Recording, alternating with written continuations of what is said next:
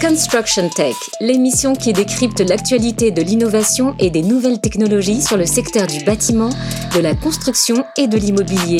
Une émission présentée par Kenza Brega. Et dans le cadre de ce nouveau numéro de Construction Tech, j'ai le plaisir de recevoir Guillaume Loiseau. Bonjour Guillaume. Bonjour Kenza. Vous allez bien Très bien. Merci d'être avec nous. Vous êtes à la tête de la division Construction de RID Exposition France et directeur euh, du Mondial du bâtiment. Euh, nous allons euh, aborder avec vous le troisième challenge Startup Construction Tech. Justement, alors déjà, présentation, qu'est-ce que c'est que ce challenge? Alors, pour nos auditeurs, je vais peut-être rappeler ce qu'est euh, Construction Tech. Oui, c'est euh, important. Déjà, euh, Construction Tech donc, est, une démarche que nous avons lancée. donc, qui fait partie intégrante du grand salon Batimat que, tout le monde connaît.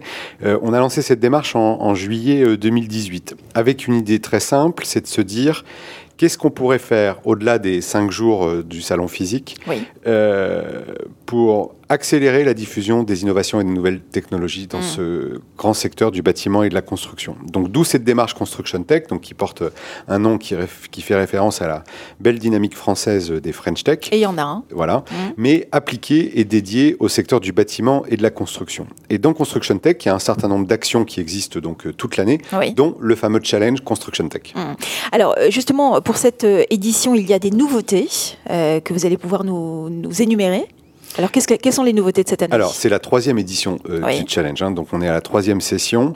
Euh, on a euh, un grand nombre de participants à chaque session. 71 hein, cette année Voilà, 71. donc sur cette édition 2020, on aurait pu s'attendre euh, à moins de participation, compte tenu du contexte de l'année 2020 qui était euh, euh, assez morose, on va dire. Mm. bien au contraire, je vous annonce que la dynamique des, technologies et la dynamique de création des mm. entrepreneurs dans le bâtiment est absolument intacte, même après cet épisode du Covid. et au contraire, on assiste à un grand nombre d'innovations, mm. plein de nouvelles innovations de rupture et des nouveaux sujets qui sont au cœur et au centre des réflexions des développeurs. Il y a aussi d'ailleurs de grandes surprises Hein, euh, dans ce concours. Hein. Alors, de grandes surprises. Euh, plus de 70 participants. C'est toujours compliqué, en fait, de résumer en quelques mots euh, et de vulgariser, en quelque sorte, toutes ces innovations. Mm. Si on voulait retenir des grands éléments de synthèse, des grandes tendances, je mentionnerai quatre points, Kenza. Oui. la première, c'est que la data, le numérique, mm. euh, génère un nombre d'opportunités euh, qui est colossal. Alors, ce n'est pas un nouveau sujet. On a vu ça dans les outils de conception euh, depuis plusieurs années, notamment par le BIM, etc. Mais aujourd'hui, la puissance de, la data, des calculs, etc., apporte des solutions très innovantes sur toutes les étapes en fait de la chaîne de valeur mm. d'un bâtiment, de la conception jusqu'à la vie à l'intérieur du bâtiment et l'exploitation maintenant. Ça, c'est le premier grand point on assiste aussi à euh, une multiplication euh, du nombre de plateformes. Euh, mm. et des plateformes qui sont de plus en plus pensées euh, clients sur des cas d'usage très précis. Donc on est professionnel, on cherche une solution euh, de matériel, il y a des plateformes pour ça. On est, on fait partie d'un syndic de copropriété dans un immeuble, on est habitant ou entreprise qui intervient sur ces bâtiments, il y a des applications qui sont pensées spécifiquement pour cet usage. Et qui fonctionnent très bien. Et qui fonctionnent très bien. Donc il n'y a, a pas une plateforme, mm. il y a quasiment autant de plateformes que de cas d'usage. Alors, on, s'attend euh, par la suite euh, à une simplification de tout ça, hein, parce que mm. euh, ça va être très compliqué d'utiliser et de suivre toutes ces plateformes, et probablement à l'apparition de ce que j'appelle des méta-plateformes, donc qui seront en capacité de coordonner mm. plusieurs plateformes sur des usages très précis. Mm.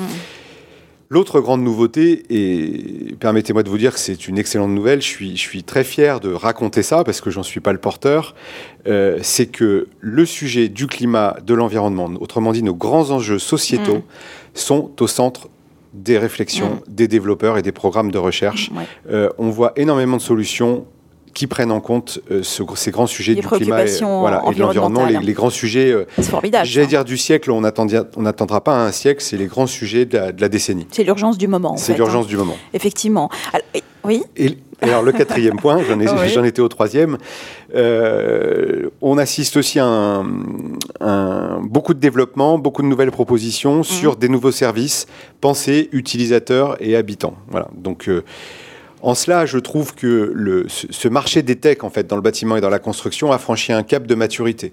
On n'est plus uniquement euh, dans le monde des ingénieurs et du calcul et de la conception. Et de l'observation. Et de l'observation. Mmh. Euh, on va dans l'usage courant, et le, le, quotidien, mmh. le concret pour toutes les, les, applications. Donc il y a quand même une vraie avancée qu'il faut saluer. Exactement. En, tout cas, en rapport avec toutes ces solutions proposées.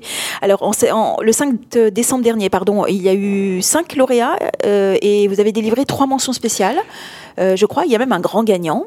Exactement. Voilà, qui est l'entreprise euh, Carnot Buildings. Exactement. Alors, je vais revenir sur Carnot. Au, départ, on avait prévu de, de révéler euh, uniquement cinq lauréats. Et en mm. fait, avec le jury, quand on s'est réunis et qu'on a regardé à nouveau chaque dossier devant la qualité des dossiers, etc., on a pris cette décision tous ensemble de, de, de, donner trois mentions spéciales, donc mm. huit lauréats.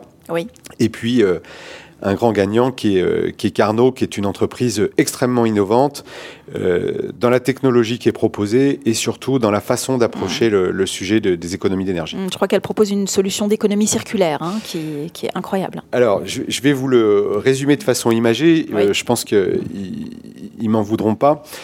Euh, vous connaissez les data centers. Mm. Voilà. Et on dit très souvent que, ce qui pose d'ailleurs un, problème d'émission euh, de carbone, que les, data centers, la puissance de calcul des ordinateurs, euh, génère beaucoup d'énergie et beaucoup de chaleur, qui est de la chaleur perdue. Effectivement. Voilà. Mm.